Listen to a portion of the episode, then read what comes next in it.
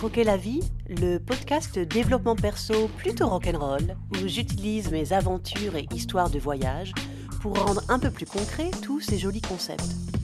Ouais, enfin, c'est mes histoires de voyage.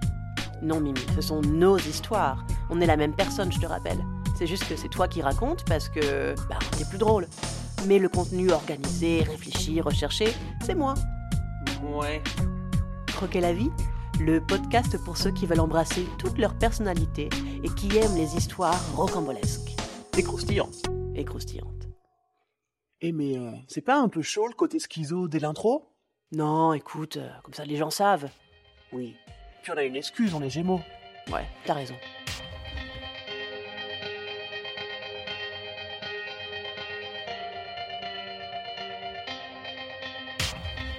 Épisode 26 à propos de l'ayahuasca.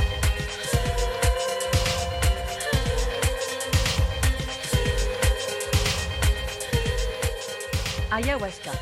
Je pense que beaucoup ici ont au moins déjà entendu le nom, voire peut-être essayé.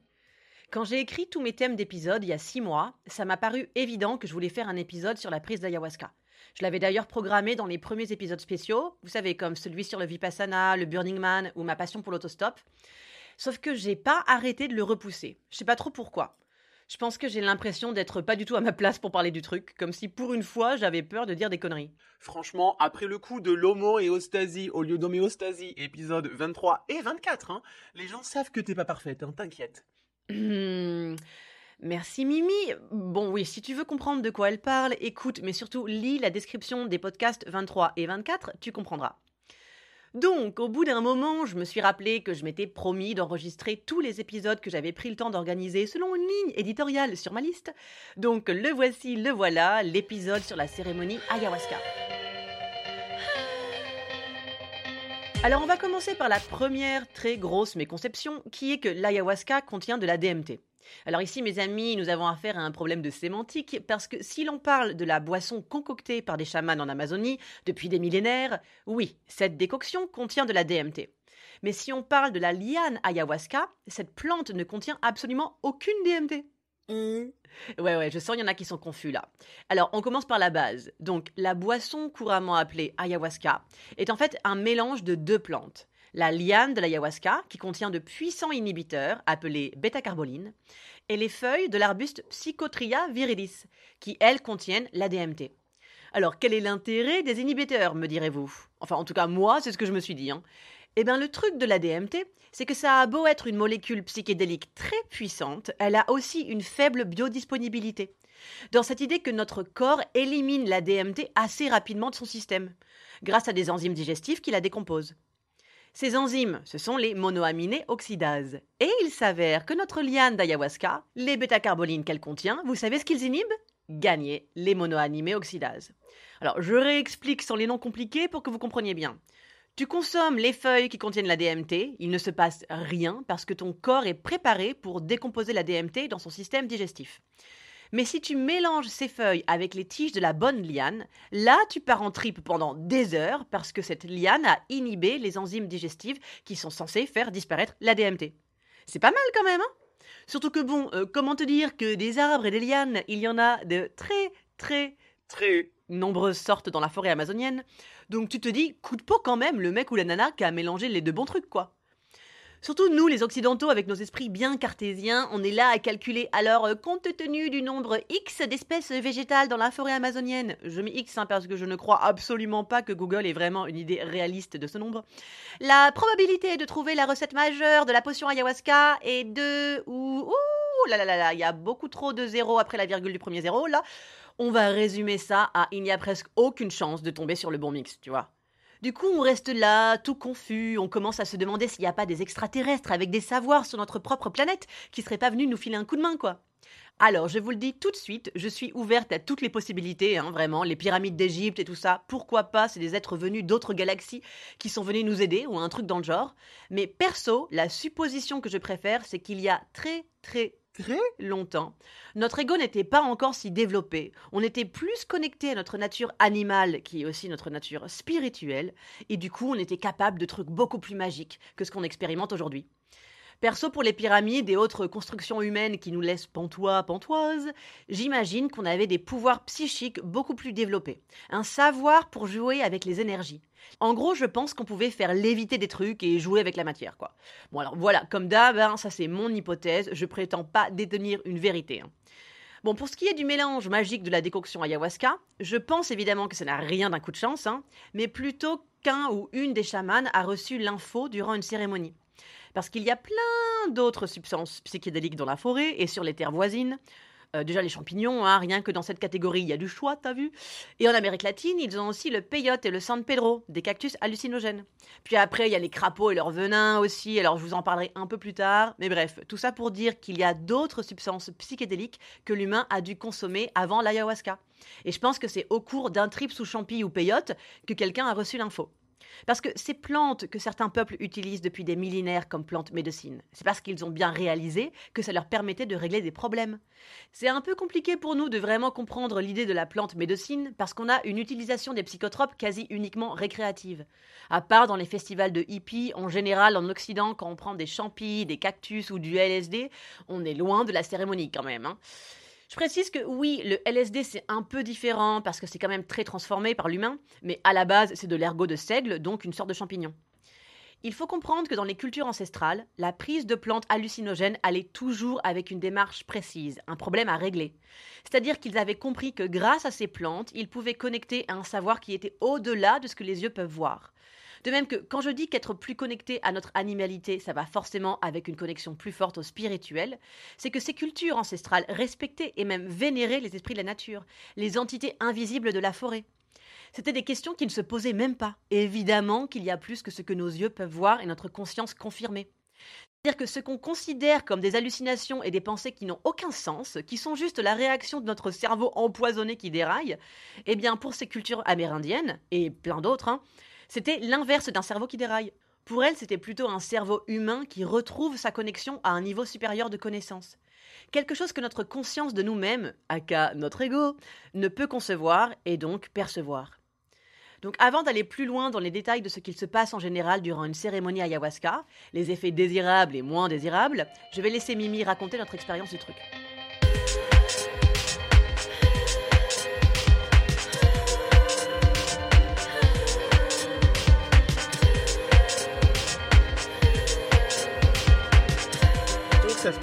2015, c'est mon trip en Amérique latine. Donc évidemment, quand je commence le trip en Amérique latine, je sais que je vais passer au Pérou, enfin en tout cas c'est prévu. Donc j'ai cette idée que euh, peut-être au Pérou, je pourrais essayer la- l'ayahuasca, aller trouver un endroit, aller avec une cérémonie, mais j'ai pas envie de le forcer non plus. Je suis vraiment sur cette idée de si ça me tombe dessus, si je rencontre les bonnes personnes qui m'amènent dans les beaux endroits, pourquoi pas. Mais j'ai pas envie de particulièrement chercher et de à, pro- à provoquer en fait cette cérémonie ayahuasca. Et en fait, ce qu'il se passe, c'est qu'en Colombie, donc avant que j'arrive au Pérou, euh, à Cali exactement. Alors ce qui est rigolo parce qu'en plus Cali, autant il y a une grosse part de la Colombie, c'est la forêt amazonienne, donc ça semblerait logique que je me sois retrouvé avec un chaman euh, là-bas. Et en fait, Cali, c'est beaucoup plus euh, à l'ouest de la Colombie, donc tu es quand même assez loin de la forêt amazonienne, mais moi, de toute façon, il y a toujours des trucs bizarres qui me tombent dessus. Donc, tout mon voyage en Amérique latine aussi, je ne fais que du couchsurfing. Hein, je l'ai déjà dit plein de fois, je pense, dans mes, dans mes épisodes, mais donc, je suis hébergé que par des locaux. Donc, à Cali, je suis hébergé par un local, et euh, je sais plus comment on arrive à en parler. Voilà, je lui dis que ça m'intéresserait bien de faire ça quand je serai au Pérou, l'ayahuasca. Et il me dit, ah, mais moi, je connais un chaman ici, hein. J'ai déjà fait plusieurs, euh, plusieurs cérémonies ayahuasca dans la forêt, là, pas loin. C'est pas la forêt amazonienne, mais il y a quand même beaucoup de nature autour de Cali. Euh, donc, ouais, ouais, je connais un chaman. Et je fais, ah ouais, tout. Donc, euh, il me fait rencontrer le mec, et en fait, il s'avère que ce gars, une fois par mois, il organise, il organise euh, des- une petite retraite de deux jours pour faire la cérémonie ayahuasca. Et euh, pour sa cérémonie, il loue une espèce de petite cabane, enfin un petit truc euh, vraiment euh, dans les bois, quoi, en dehors de la ville de Cali. Sauf que là, hum, sa prochaine retraite, elle était dans bien deux semaines ou un truc comme ça, deux, trois semaines. Euh, moi, mon rythme de voyage, euh, l'Amérique latine, je vais très rapidement. Euh, donc je suis là, non, j'ai pas le temps, je peux pas rester deux semaines à Cali, j'ai prévu de rester trois jours, alors tu vois, deux semaines, non. Et du coup, je parle avec lui et il me dit, euh, ben si t'es toute seule, je peux pas louer la cabane et tout. Par contre, si tu veux, on peut faire ça sur le toit chez moi. Euh, j'ai un, rooftop, j'ai tu vois un, espace aménagé sur le toit avec des plantes vertes, euh, un petit coin où on peut faire un feu. Donc euh, donc on peut faire ça sur le toit. Je l'ai déjà fait quoi. Je fais ok, pourquoi pas quoi. Et du coup donc ça se passe, on fait deux nuits. La première nuit, je viens, je mâche pendant très longtemps des feuilles de tabac et des feuilles de coca. Ce qui me fait vomir, hein, c'est d'ailleurs c'est l'intérêt du truc, c'est vraiment la purge. Donc tu, tu fais ça pour purger quoi. Et lui il chante et tout ça. Et après on se retrouve le jour d'après pour euh, l'ayahuasca. Et c'est vrai que moi je lui avais demandé, mais est-ce qu'il n'y a pas, j'ai pas un régime particulier à suivre, j'ai pas des, il y a pas des règles, un truc que je dois que je dois faire? Et euh, lui m'avait dit mais non, mais non, pas du tout. Il fait la plante. De toute façon, c'est une plante médecine. Euh, elle va entrer dans ton corps, elle va faire son boulot. Il n'y a rien besoin de préparer vraiment en particulier. Et en fait, maintenant, je me rends compte. Je pense que c'est parce qu'il se rend pas compte à quel point les occidentaux, on est euh, avec, on a un corps, un corps et un esprit plein de toxiques, de toxines, tu vois. Les quelques jours de préparation avec euh, une certaine nourriture. En, tout cas, voilà, pas de viande, pas de nourriture transformée, pas d'alcool. Euh, tout ça, juste avant la cérémonie ayahuasca, c'est important parce qu'en fait, tous ces trucs-là, c'est des choses qui sont des choses toxiques, on va dire. Et ça bloque un peu le process de nettoyage. Et pareil sur tes pensées, en fait. C'est-à-dire que nous, les Occidentaux, avec notre, notre façon de fonctionner, avec la raison qui est notre maîtresse suprême, quoi, vraiment, euh, c'est compliqué, en fait. C'est compliqué de lâcher prise, d'avoir l'ego qui lâche prise, la raison qui lâche prise si on arrive juste de, notre vie de tous les jours, où on est constamment sous stress, où on est constamment avec le mental euh, euh, à qui on donne euh, tout le lead, quoi, tu vois. Donc c'est maintenant je comprends à quel point lui il voyait il voyait pas pourquoi il y avait tellement besoin d'une préparation même si d'habitude il amène quand même ses les gens pour ces cérémonies pendant deux jours dans la forêt. Mais pour lui il avait l'impression que c'était pas une grosse différence. Sauf que ben moi le truc c'est qu'à l'époque je suis quand même je suis encore très boulimique. Donc par exemple je m'en suis pas j'en suis pas certaine mais je, ça m'étonnerait pas du tout qu'entre la nuit de purge, euh, voilà où on mange les, les feuilles de, de, tabac et de coca, et la nuit d'ayahuasca, dans la journée j'ai dû vomir. Donc bref, euh, je, vous raconte ça, vous allez comprendre pourquoi. Hein. Donc, le deuxième soir, je vais chez lui, on va sur son toit, il me fait boire un petit peu de la potion. Alors il est là à, à agiter ses, bracelets de, graines et de trucs comme ça, à chanter, et il n'y a rien, rien qui se passe rien qui se passe vraiment. Je, sens un petit truc qui grouille, mais rien. Donc j'essaye de méditer. Je suis vraiment, j'essaye de, tu vois, de, lâcher le truc. Euh, donc j'en bois un peu plus. Je lui en demande, j'en bois un peu plus. Et toujours rien. Toujours, toujours rien. Puis on reste des heures. Hein. Je pense qu'on a, on a bien dû rester 4-5 heures. Et puis euh, au bout d'un moment, je lui demande, je dis, ben, faut peut-être que j'en boive plus, quoi. Et il me dit non. Il me dit non, non, plus ça peut être dangereux. Donc euh, c'est pas c'est pas possible. Il fait écoute là en fait c'est juste que ton ton mental il veut pas lâcher prise. Il veut pas te laisser partir dans, dans un monde qui te ferait trop peur en fait, qui serait trop différent de ce dont tu as l'habitude. Euh, donc s'il veut pas lâcher prise, il veut pas lâcher prise, c'est pas grave. Il fait de toute façon la plante elle est quand même en toi et toute la partie avec les, hallucinations et tout le, voyage quoi on va dire dans un autre monde, euh, ça c'est qu'une part de la médecine en fait. Euh, il y a l'essentiel de la médecine de la plante, ça se passe sur les jours qui suivent, ça, ça, se passe dans des choses internes dont tu n'as pas vraiment conscience, alors que les hallucinations, tu les vois, donc tu as conscience. Euh, donc il fait, c'est pas grave, tu vas dormir là, tu restes sur le toit. Il me dit, c'est bien, le toit, il y a pas mal d'esprits, ils vont venir s'occuper de toi et te, te protéger. Il me dit, tu restes sur le toit et puis tu redescends, là tu vas dormir un peu, tu redescends tout à l'heure quand tu te réveilles, quoi. Et donc, je pense que du fait de me dire finalement, bon vas-y, il a rien qui va se passer, euh, c'est pas grave. Là, en fait, c'est à ce moment-là, quand je suis allé m'allonger quoi pour dormir, qu'il se passait des trucs euh, vraiment bizarres. Donc déjà, les, lumières, les formes, cette sensation de... J'allais sortir de mon corps, en fait. Clairement, je faisais une sortie de corps. C'est-à-dire que je me sentais glisser, glisser, glisser et avec les yeux fermés et en fait avec ce truc de oh là là je vais partir je vais partir je vais partir et ce truc de non non non, non il faut que je revienne il faut que je revienne Myriam rouvre les yeux rouvre les yeux rouvre rouvre rouvre les yeux concentre-toi et donc et le truc de revenir et au moment ce matin-là avec l'ayahuasca quand je vais rouvert les yeux j'avais pas l'impression que le monde était en train de, tourner autour de moi mais quand ça m'est arrivé une autre fois dans ma vie de, sortir de mon corps cette même sensation de, glissage quand enfin je suis revenu et que j'ai rouvert les yeux je vous promets ça tout autour de moi tournait. Complètement fou. Et j'étais pas sous drogue. Hein. Complètement fou. Et ça s'est tourné et ça s'est arrêté, quoi. Comme si j'étais dans une spirale, euh, un tourbillon, enfin bref. Donc là, je vais me coucher, je m'endors, mais enfin je m'endors pas vraiment, il se passe des trucs bizarres dans mon corps et tout, mais voilà quand même. Au bout d'un moment, le soleil est levé et ça me, il est en, plein sur moi sur le toit, j'ai chaud, donc je redescends. Et au moment où je prends les, escaliers pour descendre euh, dans, son, dans sa maison, je le sens, je oh, putain, je vais vomir. Et donc là, du coup, je fonce dans les chiottes, je vomis. Euh, je chie aussi parce que ça c'est pareil. L'ayahuasca en général, quand il boit, normalement directement, assez rapidement, tu vomis et possiblement tu as la diarrhée quoi. C'est connu et moi il s'était rien passé du tout pendant toute la nuit.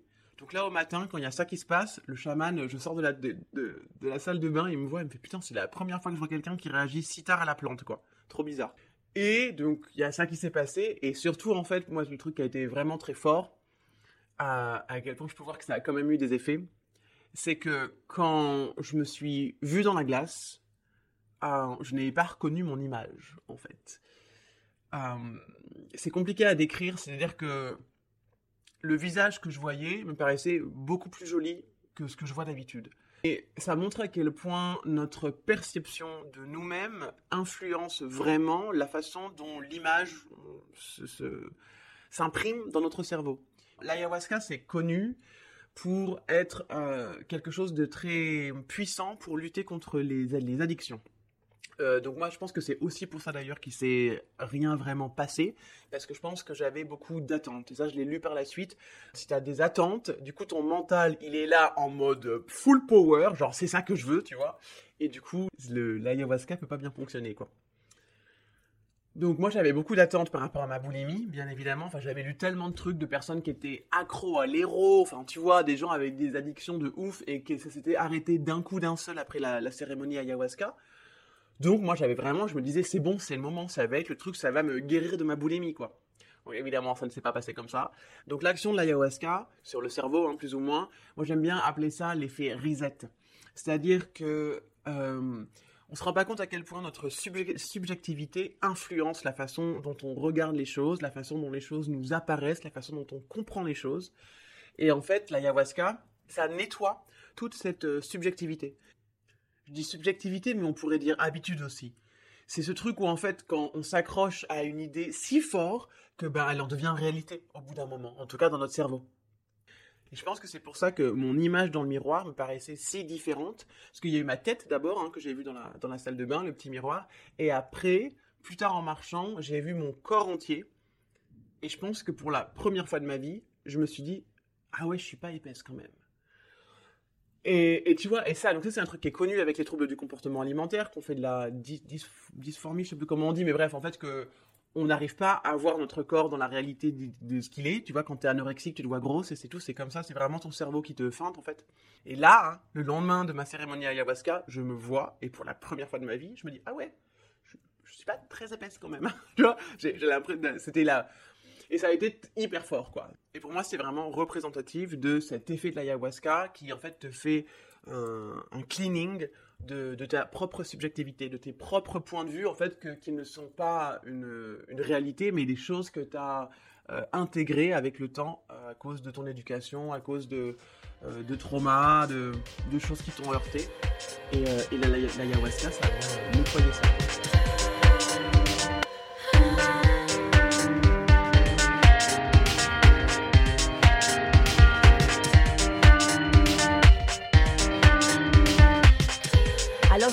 Cette deuxième partie avec un disclaimer.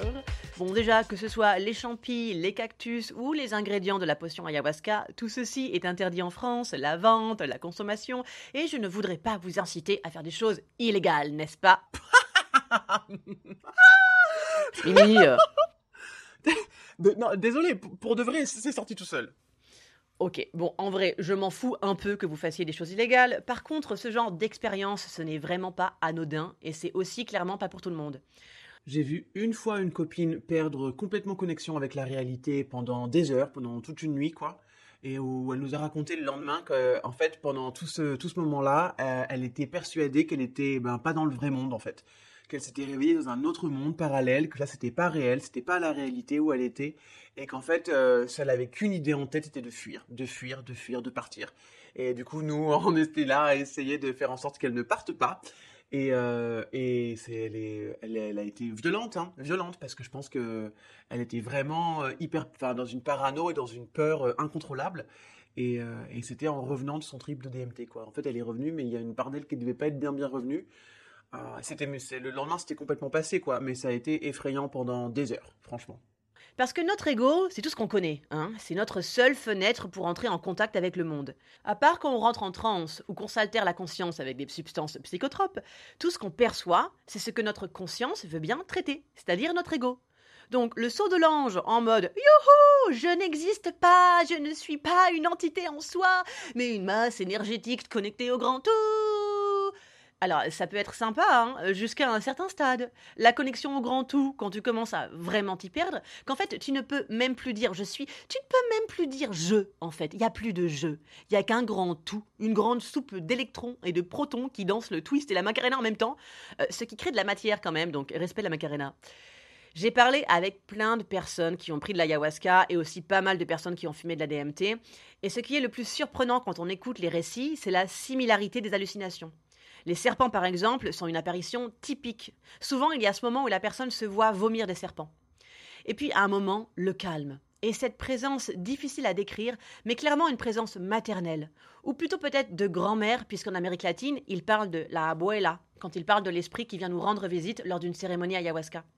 Comme le racontait Mimi juste avant, en général, les personnes vomissent assez rapidement, voire ont une diarrhée sympatoche. C'est ton corps qui purge, quoi. Donc ça, c'est ce qui se passe normalement avec l'ayahuasca, et ça s'étire pendant des heures, le trip. Et les hallucinations. À savoir aussi que normalement, il y a quelques jours de préparation avec un régime particulier, genre pas de viande bien sûr, pas de produits transformés, pas d'alcool non plus, j'ai entendu pas de sexe aussi. Et le but de ces quelques jours de préparation est d'arriver au moment de la cérémonie avec un corps et un mental le plus pur possible. Comme ça, l'ayahuasca peut faire un vrai bon travail en profondeur, tu vois. Alors que si tu arrives à la cérémonie le lendemain de ta journée de taf habituelle où tu as bien stressé et tu as fini avec une murge, alors il y a de grandes chances qu'il ne se passe rien quand tu boiras ta décoction, quoi. Il y a trop de trucs toxiques qui bloquent, dans ton corps comme dans ta tête.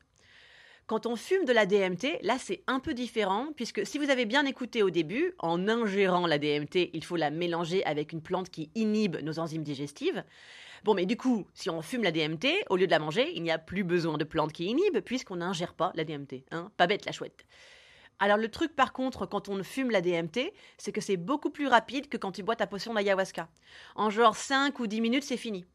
Par contre, les visus sont assez intenses et immédiates. Dès les premières secondes, le monde autour de toi se pixelise. T'as vraiment l'impression d'être dans un jeu vidéo et t'as de la géométrie sacrée qui apparaît partout. Non mais je rigole pas, partout. T'as des fleurs de vie et des spirales du nombre d'or là, tu vois, qui se dessinent mais dans le ciel, dans l'eau, sur le bois de la table, sur le tissu de tes vêtements, absolument partout. Et même quand tu fermes les yeux, d'ailleurs je devrais dire particulièrement quand tu fermes les yeux, alors là c'est le bouquet final de la géométrie sacrée. Genre les mecs qui te font leur mapping psychédélique là sans fin quand tu vas en teuf, mais c'est qu'une très très faible représentation de ce que tu vois sous DMT. Donc pour fumer la DMT, il y a différentes recettes. La plus commune, je pense, c'est de la synthétiser. Là-dessus, j'ai pas vraiment de connaissances, mais je connais des mecs qui en font et ils m'ont pas l'air d'être de grands chimistes, donc bon. Hein. D'ailleurs, le nouveau truc à la mode ici, là aux États-Unis, c'est la cigarette électronique à la DMT. Comme ça, tu peux en vaporiser que un petit peu si tu veux, genre pour t'amuser à transformer le monde en jeu vidéo pendant 5 minutes, mais tu vas pas entrer dans une autre dimension, quoi. Perso, je trouve que c'est typique de la dérive consumériste et occidentale. Boum, comme ça, on en prend n'importe où, n'importe quand, et sans chercher vraiment à toucher un autre niveau de conscience, tu vois, juste pour le fun. Parce que bon, même si t'as une bonne expérience de ton trip DMT, c'est quand même hyper intimidant. Hein. À chaque fois que tu veux en reprendre de nouveau, t'es là, euh, est-ce que j'y vais ou pas? Alors une autre façon de fumer de la DMT aussi, c'est ce qu'ils appellent la changa, mais c'est pareil, hein, c'est de la DMT synthétique qui est posée sur une herbe à fumer. Et sinon, il y a la méthode traditionnelle qui est de récupérer la DMT, non pas en infusant une plante, mais en récupérant le venin d'un crapaud, le fameux buffo.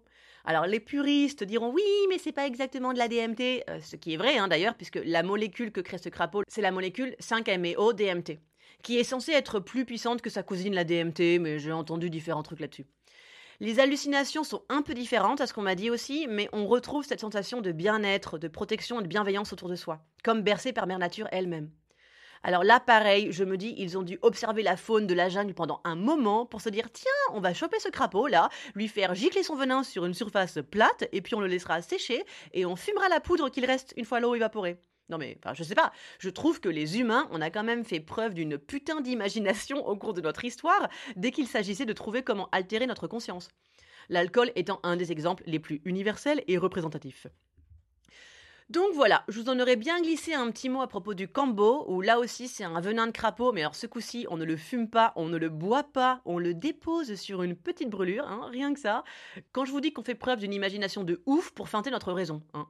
Mais le cambo c'est absolument pas psychédélique, c'est une purge, donc en gros tu fais que vomir et suer par tous les pores de ta peau. Et vraiment tous, hein. j'ai vu des perles de sueur sortir d'endroits de mon corps que j'avais jamais vu suer avant. Genre mes genoux, alors que je faisais rien, j'étais juste assise. Ouais, yep, le cambo c'est un délire aussi, mais c'est pas vraiment la même chose que tout ce qui est ayahuasca, champi, DMT, tout ça. Donc je développerai pas plus aujourd'hui.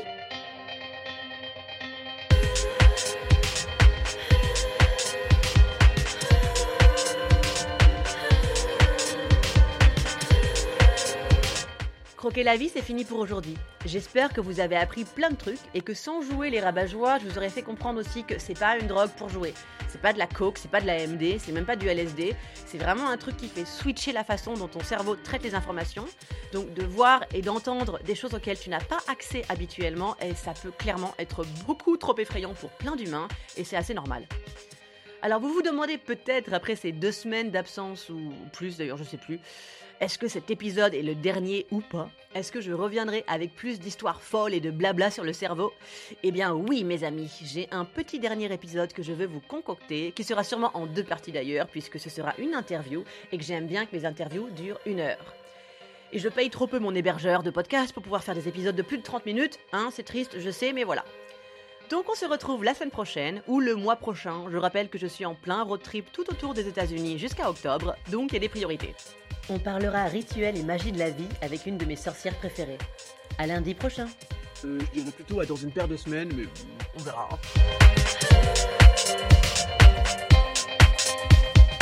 Merci à Louise pour la musique du jingle et à Zam pour celle de l'épisode.